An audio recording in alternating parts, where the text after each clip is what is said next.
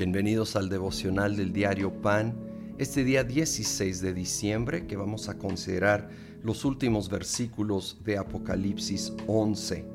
El versículo 15 dice, tocó el séptimo ángel su trompeta y en el cielo resonaron fuertes voces que decían, el reino del mundo ha pasado a ser de nuestro Señor y de su Cristo, y Él reinará por los siglos de los siglos. ¡Qué gloriosa declaración! Al fin, ya cuando llega ese séptimo toque de trompeta, ya concluyendo esos últimos tiempos, el reino del mundo va a pasar a ser de nuestro Señor. De hecho, ya le pertenece, pero en ese momento ya Él tomará lo que realmente es de Él y toda rodilla se doblará y toda lengua confesará que Jesucristo es Señor. Y esto nos debe de llenar de esperanza. Si este tiempo de dolor tiene su límite, va a terminar y va a terminar después de lo terrible en una manera gloriosa. Y el mundo volviendo a Dios y los reinos teniendo que rendirse y doblar rodilla ante aquel que es el Todopoderoso, el Creador y Redentor de este mundo. Y en medio de esos tiempos tan complicados y difíciles y dolorosos. Nos anima la palabra. Hoy nos toca también parte del Salmo 146. Leo versículo 5. Dichoso aquel cuya ayuda es el Dios de Jacob cuya esperanza está en el Señor su Dios, creador del cielo y de la tierra, del mar y de todo cuanto hay en ellos, y que siempre mantiene la verdad.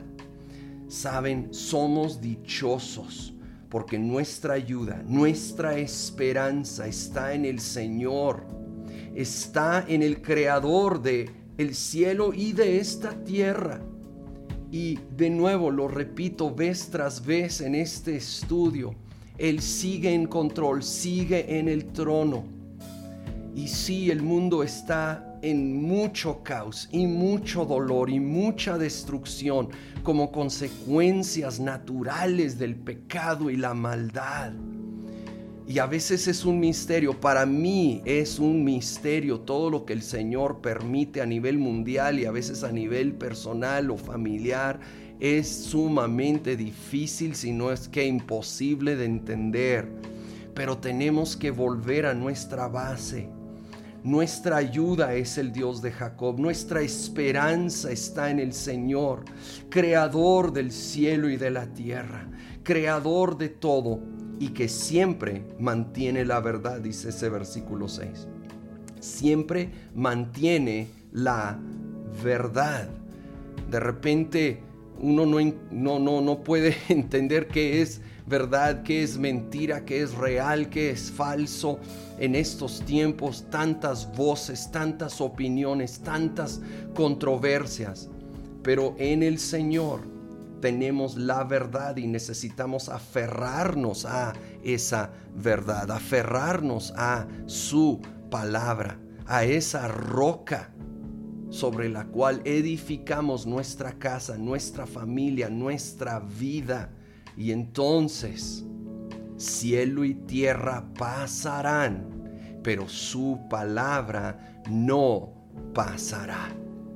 Señor, lo creemos, lo declaramos vemos que cielo y tierra pasan, que, que las cosas cambian, que las cosas se complican, pero tu palabra no pasará, se cumplirá y llegará el día que los reinos de este mundo serán, Señor, realmente lo que te corresponde, serán tuyos por creación, por redención y toda rodilla se doblará y toda lengua confesará que Jesucristo es Señor y nosotros lo confesamos ya porque te conocemos y te reconocemos como Señor, como Dios, como nuestra esperanza, nuestro refugio, nuestra roca en la cual estamos confiando, construyendo nuestra vida, nuestra familia, nuestro futuro, en el nombre de Cristo Jesús.